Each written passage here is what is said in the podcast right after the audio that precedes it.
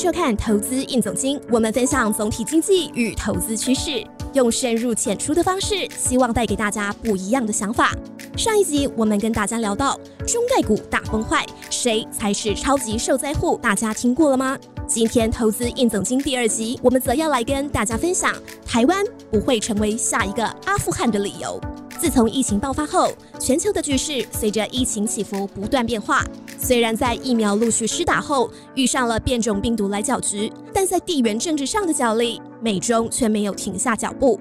从军事到半导体，从贸易战到科技战，台湾也被推上第一线，国际关注度增加。这次财讯双周刊独家专访了对美中变局有深入研究的经济学家辜朝明。深入探讨国际变局下台湾的产业发展与未来的风险。前阵子美军撤离阿富汗的新闻引起大家的关注，甚至害怕台湾也会像阿富汗一样。但辜朝明却有不同的看法。关键在于拜登是真的重视民主与人权等基本价值。相反的，如果是川普执政，可能会发生前一天还在感谢台湾，隔天又马上改口的情况。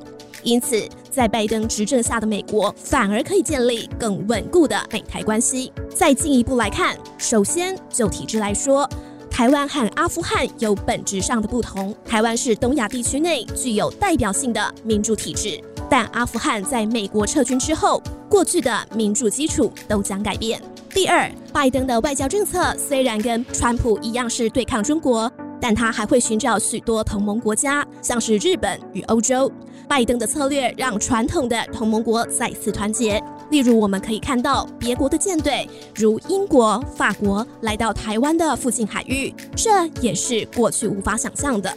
原本大家普遍认为，过去三十年中国沿着邓小平更开放、更自由的路线前进，国际上比较少人注意到台湾。原本大家普遍认为，中国终究会变得民主开放。但没想到的是，中国现在走向相反的方向，这也导致美国更加重视台湾与印太的局势。毕竟，美国不希望把亚洲拱手让给中国，这也是台湾会更加安全的原因之一。值得注意的是，现在不只有美国更加重视台湾，其实日本也是如此。根据辜朝明的观察，大约两年前，日本报纸上出现台湾新闻的频率大约是一周一次。但现在翻开日本的报纸，不论是政治、经济或其他版面，台湾的新闻是每天都在刊登，这也是过去没有发生过的事情。主要原因是刚刚提到过的。日本过去认为中国总有一天会变得跟他们一样，但到了今天，这个梦想消失了。随着中国的军力日益强大，日本也开始担心自身的安全。在这种压力下，日本和台湾的关系也会变得更加密切。从过去只有经济的交流，到之后可能延伸到安全的议题。像是这次台积电在日本设厂投资，也让日本发觉到台湾在一些领域上的技术优势，更能加强双方的合作关系。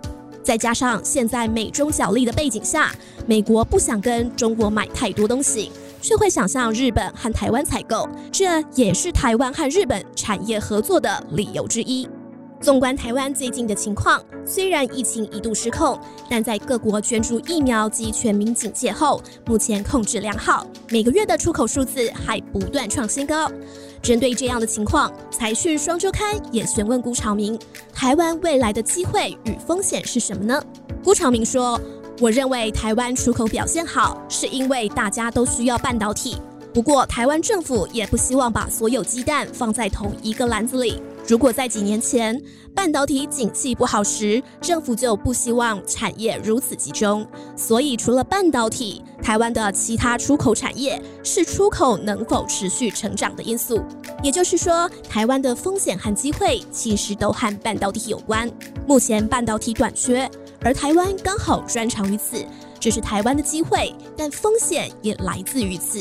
因此，产业太集中在半导体上，两三年后到了下一个景气循环，如果产业的供需逆转，供应量大增之后，价格可能会下降，台湾很容易受伤，这就是风险。最后，他建议台湾政府希望其他产业一样能有创造出口成长的竞争力，例如自行车、机械业。假使半导体因为景气循环而往下，还有其他产业可以接续出口的动力。各位观众。看完辜朝明的观点，你觉得台湾会成为下一个阿富汗吗？会或是不会？您还想听更多辜朝明对于未来趋势的看法吗？欢迎报名由辜朝明主讲的财讯影响力线上论坛，快点击影片简介中的报名链接吧。今天的投资印总经到这边告一段落，喜欢这个节目的听众记得帮我们按赞、订阅、加分享。投资印总经，我们下次见。